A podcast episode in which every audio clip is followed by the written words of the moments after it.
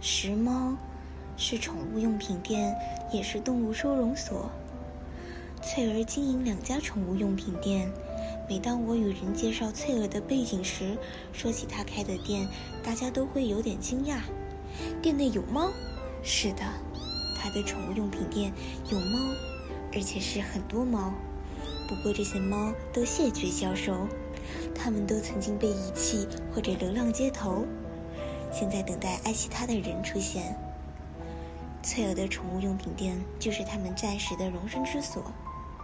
它位于大埔的店，占地有六千尺，但用来赚钱的就只有两间小小的铁皮屋，一间用来售卖宠物用品，另一间用作动物美容。其余的地方，他建了三间猫房，收留等待领养的猫。二十四小时冷气不断开放，不希望它们困在笼里。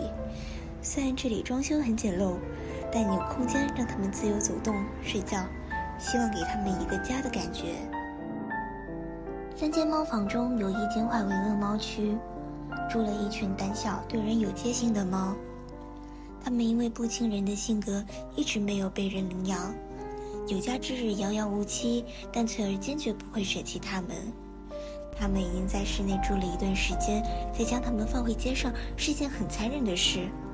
我会一直留在这个房间，让他们生活。说不定哪一天有人愿意领养，带这些猫回家。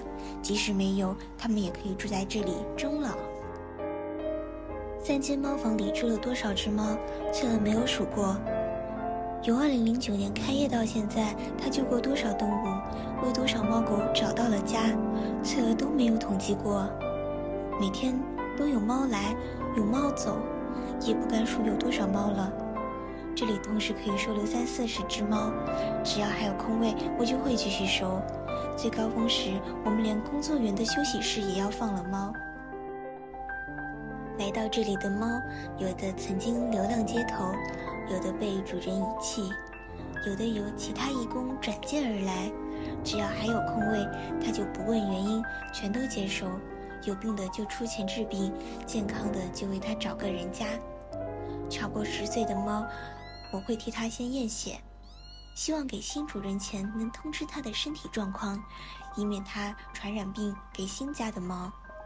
暂托期间，所有的支出都由翠儿承担，他不收领养者分毫，只要愿意领养者能对动物付出真心。人生的路已经走了一半多了，富裕的日子享受过，节衣缩食的日子也体验过。翠儿觉得，虽然她当下辛苦，但觉得做着她最喜欢的事。到最后，对我来说，钱不钱是不重要的。